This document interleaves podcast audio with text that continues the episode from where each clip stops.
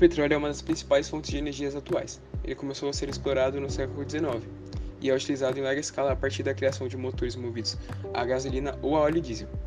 A partir da década de 70, o petróleo correspondia a quase 50% do consumo mundial de energia, mesmo que atualmente ele esteja sendo substituído por fontes de energia renováveis.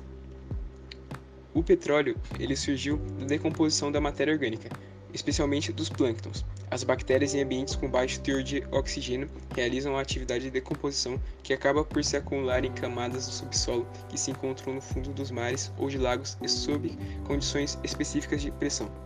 Benefícios: alta densidade energética concentra alta capacidade de produzir energia, principalmente na forma de calor, com menor quantidade de matéria. Disponibilidade e tecnologias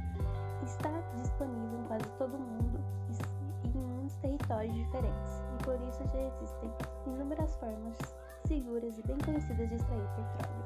Obra-prima faz parte da composição de plásticos, vaselina, tecidos sintéticos e até medicamentos.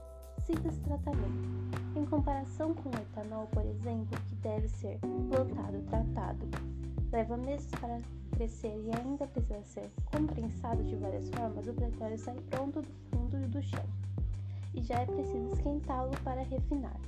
É mais fácil.